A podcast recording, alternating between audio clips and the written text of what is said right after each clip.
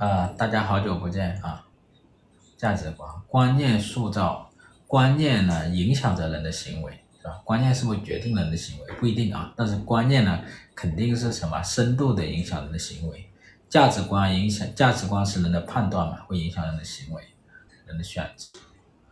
然后呢，现在呢，很多人在考虑做这个对冲，是吧？啊、做对冲投资，那怎么对冲呢？是不是？比如说以人民币计价的资产怎么对冲呢？我们现在房价在跌，股票也在跌，对吧？然后存款的利息呢也在跌。我们我们的家庭的资产配置最多的第一个是房子，是吧？第二个是什么？第二个就是存款啊，然后过来就是股票和理财啊，股票、理财、基金、保险啊，就这些金融资产。那现在这些资产都在跌，你看，房价在跌，股票价格在跌，这个存款利息啊在跌，然后相应的理财啊基金在跌，包括货币基金是吧？然后呢，保险呢也要求它的收益率要下降啊，就这里。所以的话呢，这个这个这个我呢考虑到这个，我写了一个报告，叫《中国宏观经济走势》。啊及大类资产配置专题报告，你们可以看一下啊。社长发布的资产配置建议很硬核，恨不得手把手教。是我刚刚发布的啊，就我们发布了一个中国宏观经济走势及大类资产报告啊，大类资产配置报告。这个报告呢，上一周啊，我整整写了一周啊。上一周是不是上了七天班？是吧？花了七天的时间写这一份报告。从来没有花那么多时间写一份报告的，写一篇文章的啊，啊，我都存在本地了，那你花了不少成本来存我的文章是吧？你这个本地化储存的成本很高啊，社长包非常好啊，建议大家去看一下啊，就我们公众号现在刚发布的这个《中国宏观经济走势及大类资产报配置报告》，这个报告呢，嗯。讲了中国经济的一个走势，尤其是这种长周期的走势，是吧？告别了这个高增长时代的时候，下一个时代是什么样的时代？这是第一个。第二个的话呢，就是这个经济政策，就我说货币政策和财政政策会怎么去应对？然后这个应对呢，对经济有没有影响？然后对资产的价格会有什么样的影响？第三个，我就比较了一下中国跟美国的这个资产价格的一些变化和趋势。第四个呢？就说了这个，就是日本啊大衰退时期，他们的一个资产价格的走势和他们的居民是怎么去配置自己的资产，怎么调整自己的投资的。然后最后呢，就讲一下我们未来是吧？下一个阶段，不管是叫低增长还是中低速，还是还是什么非短期经济衰退啊，反正各种阶段啊，这个各种说法啊，这个阶段我们家庭该怎么去配置资产？首先，我们的思路，大类资产配置的思路要怎么调整？然后减持哪一些，增持哪一些？然后 怎么做对冲啊？资产的对冲，所以大家可以看一下哈，就现在我们公众号上有的，然后我们的学习社里呢有完整的一个报告啊，嗯，报告很硬核，很敢讲，千万别说很敢讲，很硬核就够了，好吧？呃，含金量很高。大家在我们的学习社里可以多看一看，好吧？好的，那接下来我就讲一下我们这个三季度的一些经济数据啊。三季度，这个今天呢，这个国家统计局啊，它就发布了这个三季度的经济数据啊。三季度的经济数据呢，这个这个呢，我我还是比较看比较关注啊，因为比较关注呢，因为我们之前我我有一个经济的一个预测就是。说三季度啊，这个经济是一个筑底的一个，呃，可能是筑底的啊。我们先来看一下是不是这个情况啊？统计局最近发布的经济数据显示，就是说前三个季度的 GDP 的增速是百分之五点二啊，前三个季度 啊 GDP 增速是百分之五点二，然后呢，这个第三季度呢是四点九啊，四点九，然后按这样推算的话呢，第四季度的 GDP。它的增速只要达到百分之四点四以上呢，那么全年就能够完成 GDP 的目标百分之五点百分之五啊，难度今年的目标百分之五呢，之前我跟大家说过啊，你要去完成这个目标呢，它是没有什么太大问题的。原因是本身这个目标不高，因为去年的基数啊比较低啊比较低，啊，所以经历过这个三季度了之后呢，四季度啊只要在四点四以上啊，基本上就能够完成今年的百分之五的目标了啊。那我们看一下啊，今年整个年来看，到目前是十月份，整个年来看的话呢。它的这个经济的一个复苏，疫后的复苏啊，可以说是一波三折。你看这个一季度其实是高开的啊，社融也是高开的，这个各项包包包括房地产也是高开的，是吧？然后这个社零啊，社会零售也是高开的啊，呃，投资这个房地产啊和这个呃消费都是高开。但是呢，二季度呢就快速的回落，是吧？这个之前跟大家讲过好多了啊。三季度呢，我之前就说这是一个什么筑底的一个形态，所以结合起来呢，就是说中国今年经济的走势啊，它这个 L 型啊，你可以理解成是一个大写的 L 型啊，大写的 L 型的一个态势。那四季度它会不会翘尾呢？L 大写的 L 可能会有点点翘尾啊，我们要看一下啊。那这个三季度的一个一个经济的走势。啊，整体上来讲的话，它是什么呢？它是有一些止跌，有一些数据呢，它是有一些止跌，有一些数据呢，它是这个收，这个是它的这个是这个降幅啊在收窄啊，有些降幅在收窄啊。整体上来讲，它是有一个止跌筑底企稳这么一个态势啊。那为什么会有这种走势呢？我觉得有几个方面，一个就是说三季度啊，这个经济政策密集的出台。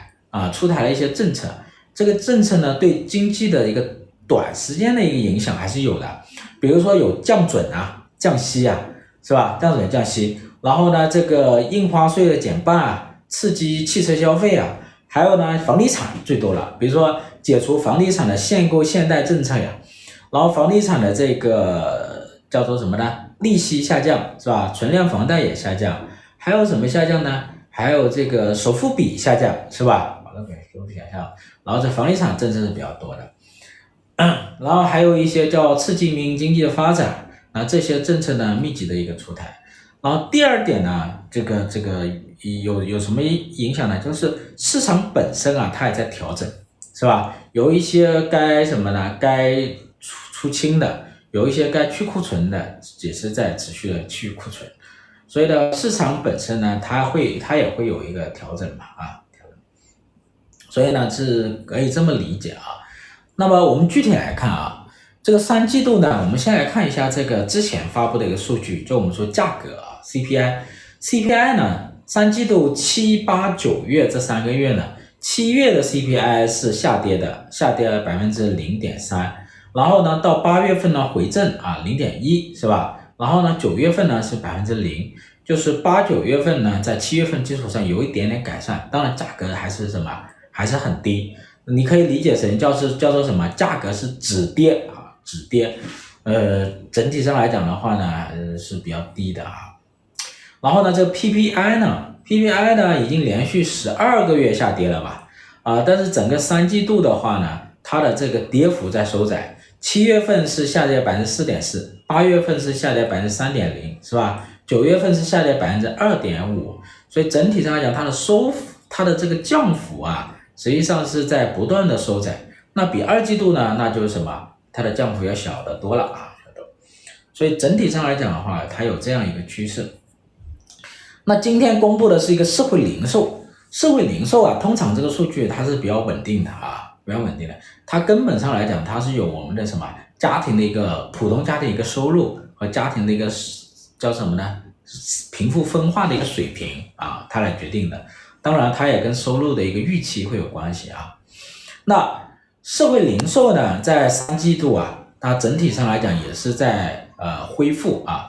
三季度当中，这个有八呃七八九三个月，然后它的社会零售的同比增速分别是二点五、四点六和五点五，它这个增速啊是连续三个月都是在什么在上升啊，在改善的。那九月份呢，当然它可能有些特殊性啊，它受到了这个国庆长假的影响。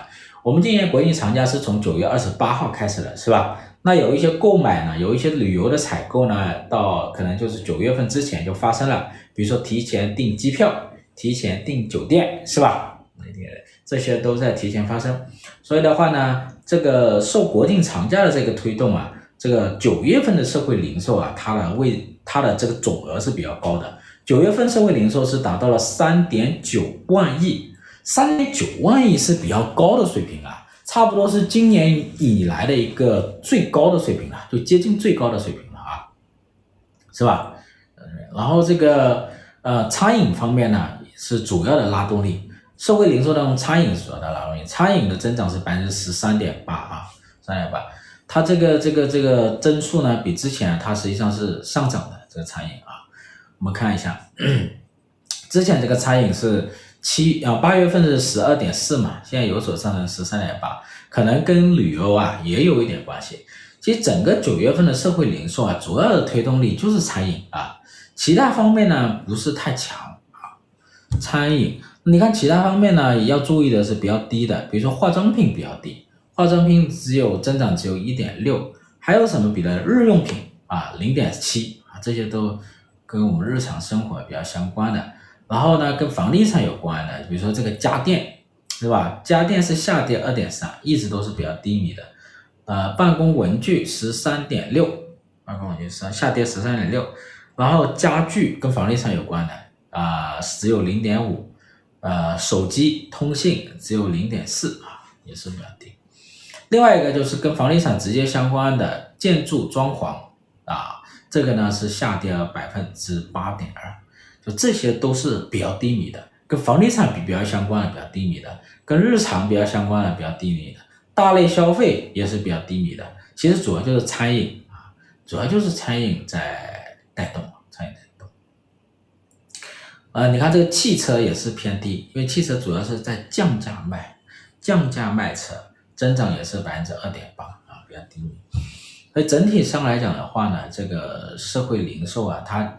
它的这个总额，九月份的总额它是比较高，它的高主要是由餐饮来推动啊，还有这个旅游来推动，但是呢，呃，房地产相关的大类消费相关的还是比较低，这说明整体上来讲的话呢，这个需求啊，消费的需求啊，还是不是很旺，或者是说需求呈现结构性啊，这个结构性是什么意思呢？这个结构性主要就是什么呢？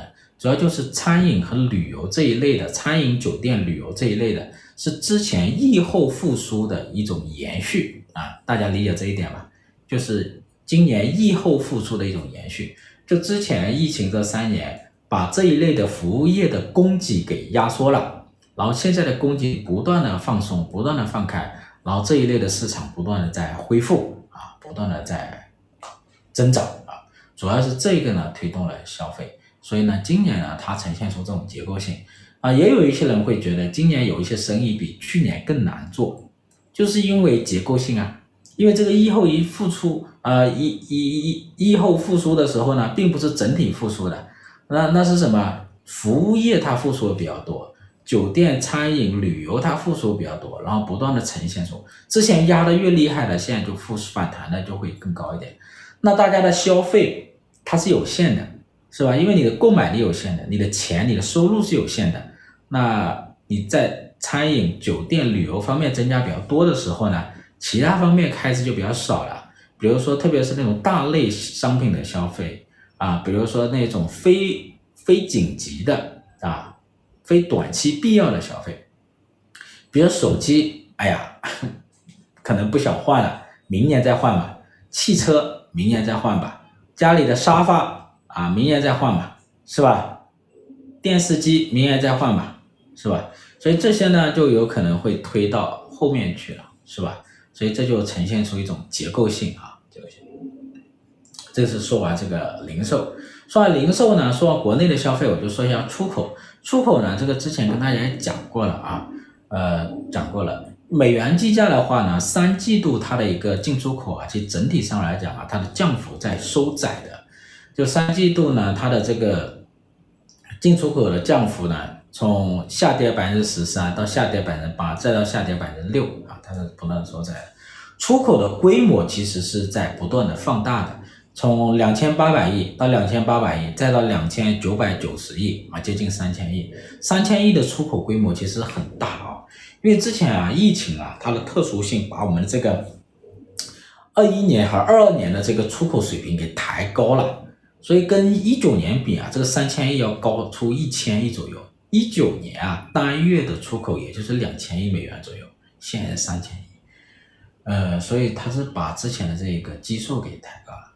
整体上来讲的话呢，出口在三季度呢，它是降幅在收窄的，但是呢，它长远来看，就是比如说我们说长远，就是比如说今年四季度、明年和后年这几年，我们看得到的，它出口形势啊都不能太乐观啊，还是要谨慎的。然后还有就是今天发布的叫固定资产投资，固定资产这个投投资这个数据，之前我就跟大家讲过啊，今年的固定资产投资它有一个特点。就是跟往年相比啊，它是什么呢？它是弱开局，弱啊，弱开局。呃，我们今年一季度它的融资很大，规模很大，但是呢，真正的固定资产投资的规模它其实是没有之前多的，就是它的投资的增速其实持续下降的，投资的增速要比往年啊要更弱。原因很简单，原因很简单，就是因为地方政府债务啊，很大程度上约束了地方政府的一个投资啊，这是第一点。第二点就是出口嘛，出口下降呢，也约束了制造业的一个投资，是吧？那第三一点呢，就是我们这个民间投资很低迷，是吧？特别是房地产投资很低迷，它降低了整体的固定资产投资，这是第一个。啊，所以这个我们看啊，一到九月份的它固定资产投资的增速呢，只有百分之三点一啊，在跟二季度相比啊，跟上半年相比啊，还是下降的，下降零点七。就固定资产投资整体它是这样走，但是要注意哈，固定资产投资它其实是分化比较严重的。你看这个制造业的投资啊，制造业的投资和这基础设施投资呢，它还是比有百分之六点二。那房地产投资呢是下跌下跌下跌百分之九点一啊。那这个国有的投资呢还是维持在百分之七点二，但是呢民间的投资呢下跌百分之零点六。所以你看一下制造业和基础设施建基基础设施的投资。与房地产投资它是分化的，民间的投资跟国有的投资它也是分化的啊。如果把这个如果把这个房地产这一块拿掉的话，哈，民间的投资就是主要在制造业方面的投资啊，其实要比预期要好的。如果把房地产这一块拿掉，民间的投资的增速可以达到百分之九点一，哈，好这里。但是呢，但是呢。我们民间的投资在制造业里面的，就是我们制造业啊，不对啊，说错了啊，就房地产的投资在我们民间投资当中的比重是比较大的啊，这就比较麻烦啊，哈哈，这比较麻烦啊。所以房地产的这种低迷啊，很大程度上它是什么？这个这个嗯，打击了整个民间的投资啊。然后你要民间投资，他拿到房地产之后，他的投资增速依然很高，但问题是。房地产投资本来就是民间投资当中的一个很大的一部分，是不是？那制造业这一块的话呢，其实呃也是很明显的一个结构性啊。就我们说制造业的投资现在还比较多，但是呢现在呢有很明显的结构性，这个跟国家战略相关的，还有现在这个这出口比较旺的，它这几个行这几个领域啊，它的投资规模很大，投资增速依然都很高，而且持续了两三年啊。比如说这个汽车制造业、电气机械啊、器材制造业、化工原材料和这个化学制品制造业，还有呢计算机、通信和其他电子设备制造业，这四类制造业啊都是持续的高投资啊，它的投资增速呢都非常的高啊，都在百分之十以上。你看这计算机百分之十啊，这个化学原材料百分之十三。这个电器电器制造百分之三十八最高了，汽车呢？汽车还有百分之二十啊，尤其是新能源投的比较厉害啊，所以这一类的很高。但是呢，跟这个出口啊比较相关的一些，它这个这个就延续的比较低迷啊，比较低迷。比如说我跟我跟大家看一下这个，你看这个通用设备啊，还有这个和这个专用设备，它跟这出口比较相关的比较低。金属制品啊也比较低，还有纺织业，纺织业最明显啊，因为纺织服装大量出口啊是下跌的啊，下跌二点二。啊，这个就比较低。还有呢，跟我们的这个内需相关的，就国内老百姓消费的，一直都比较低，因为内需不旺嘛，是吧？那么，比比如说什么呢？比如这个食品啊，食品加工一般都会什么，就是比较低一点。所以这个呢，就是大家要注意啊，就是它制造业呢，它也是有明显的分化啊。我记得去年的报告里，我就在说这个事了啊，就说了这个事情，然后呢，这个，然后这个工业增加值啊，说了制造业，我们就继续说一下工业啊，工业啊，所谓工业呢，它其实就有什么，就是由制造业构成的，制造业是主要的，还有什么？还有就是这种采掘业、采矿业啊，这些是主要的啊。然后呢，这个三季度的这个工业增加值其实是比较稳定的啊。它的增速呢，保持相对比较稳定，三点七、四点五、四点五比较稳定。然后呢，工业增加值的这个增速啊比较高的这些行业，跟制造业投资比较高的行业是一致的。比如说化学原材料、黑色金属，还有这个电气机械，还有汽车制造业，那基本上也一致的，因为那边投的很多啊，这这些产业投的比较多，然后他们的这个产出就比较大啊。产出比较大，然后受这个出口拖累的啊，类似刚才说过的通用设备是吧？这个专用设备还有纺织业，然后它这个就增速就比较低啊，这个就比较一致啊，就不怎么多说。接下来就房地产，房地产是大家大家什么最关注的嘛，是不是？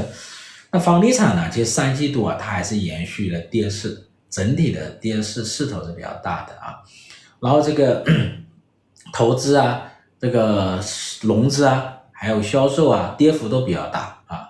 但是呢，需要注意一点是，因为房地产的政策啊，很多是在九月份它密集的推出，包括这些放松限购限贷啊，取消限购限贷这些政策，所以九月份的销售其实是有改善的，这一点要注意啊。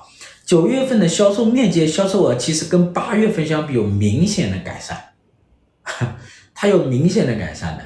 这个我们知道之前说过了。六月份在五月份基础上销售下跌，七月份是六月份下跌，那八月份呢又比七月份进一步下跌，但是呢，这个九月份的销售啊，它是环比上涨比较大的啊，改善的比较明显的，它受这个政策的影响了，但是呢，它的同比下跌还是很大，为什么呢？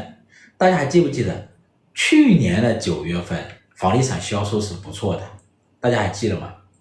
去年叫金九银十，金九银十。去年的九月份是表现不错的，但十月份很糟糕，是金九银十，银呃十月份没有成为什么呃银十，但是呢成了什么呢？我之前说过一个词叫十月围城，就去年十月份啊，房地产是非常糟了，十月围城，然后十一月份呢就遇到了什么政策的拐点，是吧？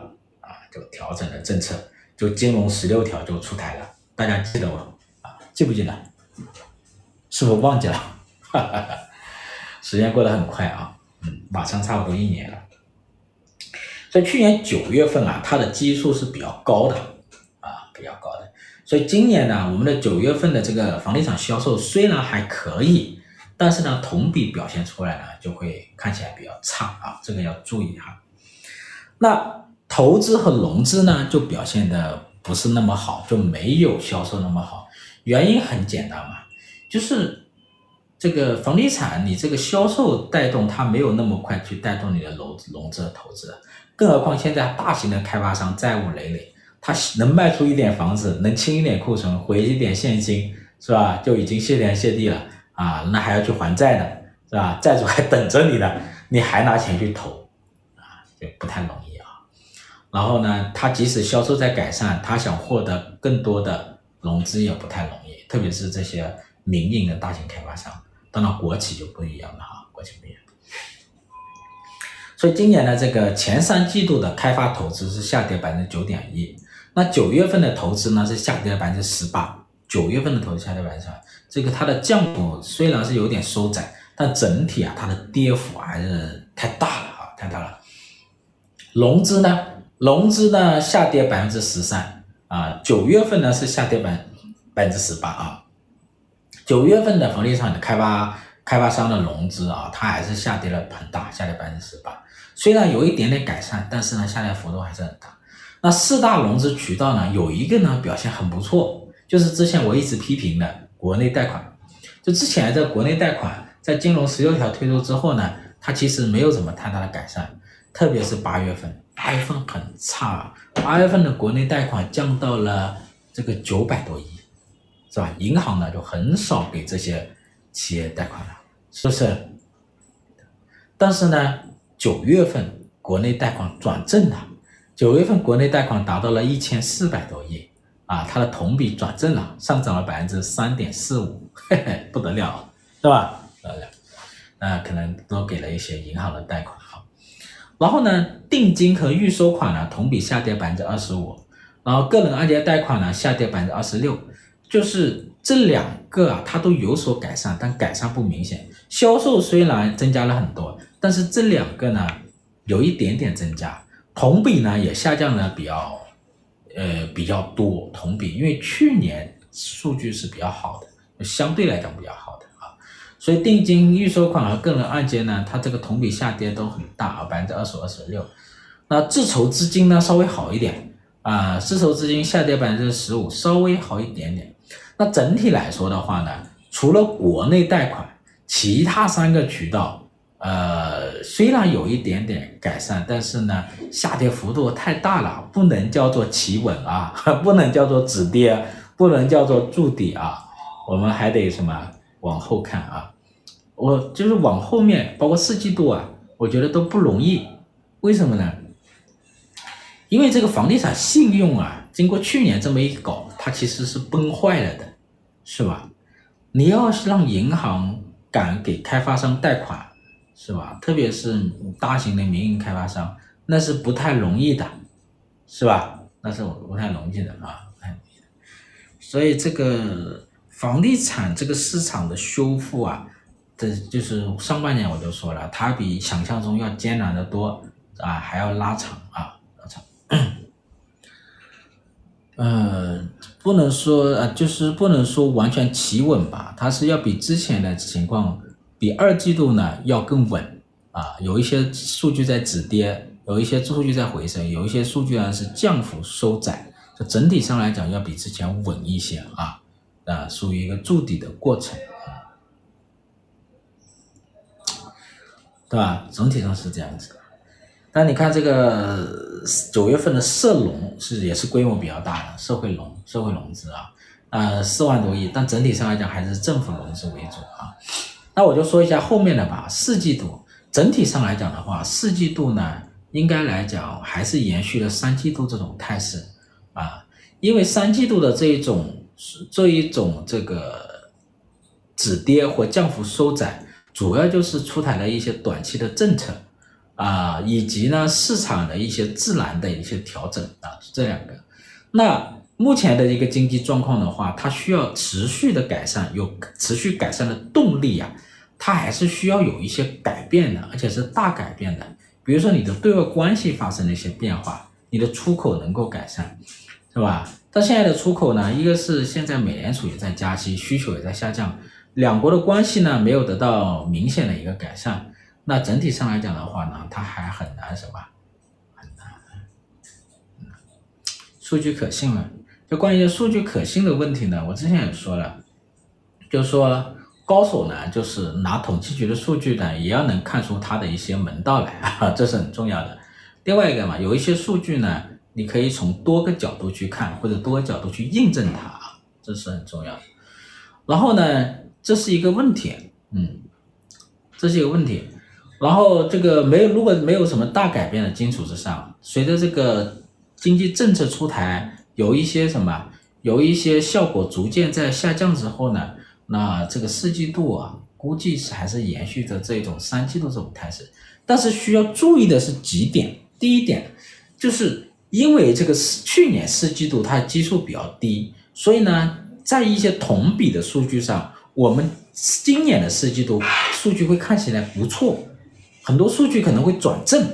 比如说出口，去年去年的十月份开始啊，这个十月份开始出口是大幅度下跌的。它的基数是很低的，所以今年的四季度它的这个出口呢，可能就会转正了，是吧？大家会觉得还不错了。但是呢，出口的这一个整体的一个绝对值啊，或者叫环比的改善，它还是比较平庸的啊，只能说比较平庸了。嗯，然后呢，消费消费这一块的话，我觉得它整体上来讲的话。呃，没有太大的变化，甚至还会走弱，还可能在三季度基础上走弱。呃，原因是什么呢？原因是因为消费推动，主要就是因为服务业是吧？餐饮、酒店、呃，旅游这些服务业的供给端的放松，然后逐渐的推动。那这个呢，会逐渐的被消化，是吧？被消耗，这种资源会逐渐被消耗，那它的这个边际就会递减，可能还会缓慢的。会下跌啊，嗯，整体上这样，投资的话呢也是这个样，投资的话还是延续的整体这个微跌的一个趋势，因为你制造业的投资和呃和固定资和和这个基础设施的投资、房地产投资哈，它都没有太大的一个资金投资的一个动力，它受到了很多层的一个约束，那么。国家呢，政府呢，它肯定会还会再努力的去投一些新基建、新能源和新技术这一块，制造业这一块肯定还会投，呃，所以它会呈现出更明显的一个什么分化啊，呃，是这么一个一个情况。那需要注意的是它的一个货币政策啊，就是。最近呢，有一些省份已经在开始什么化债了，大家关注到这信息没有？就是有一些省份呢开始发行特殊再融资债券。那现在呢，现在说这个特殊再融资债券的计划，呃，融资金额已经超过七千亿了，啊，这就说明新一轮的化债啊已经启动了。那这轮化债呢，周期可能会比较长，今年呢可能会发行一到两万亿。呃，明年呢，两三万亿肯定是有的，往后呢，还可能会持续数年的时间啊。那在这个过程当中啊，地方政府，尤其是省级政府啊，它的投资能力就会受到约束了啊，就比较少了。所以呢，后面呢，对基础设施的投资，特别是传统的基建的投资啊，应该会持续的减少啊，或者叫大幅度的减少，在地方政府这一块。那。因为地方政府，特别省级政府，它的信用主要就是拿来去还债了嘛，是吧？借新债还旧债嘛，是吧？那中央会不会发行一笔国债去投资新技术、新能源和新基建？有没有可能？有可能啊，有可能。大家可以去理解一下啊，有可能。后面有可能会有这个方向，这是一个。另外一个的话呢，为了配合化债，也为了配合呃可能的。中央发行债券去投基建、投新能源、新基建和新技术啊，这么一种融资，那央行还可能会持续降息，所以四季度呢还可能会降息啊，还可能降息，这这一点大家要记得啊。那它降息呢，对于经济的影响不会很大，因为降息很多融资呢还是在还旧债嘛，还了旧债之后呢，这个钱很多就回到了银行系统。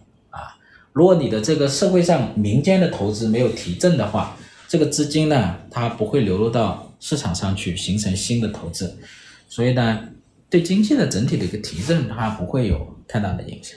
嗯，年底还会有翘尾行情嘛？啊、看什么样的角度去看？如果按同比的一个角度的话呢，应该是会有翘尾的。但是呢，如果按一个环比或者是一个绝对量的角度来看的话呢，呃，应该不会有。啊，应该不会有啊。嗯，好吧，那我就讲到这里吧，好吧。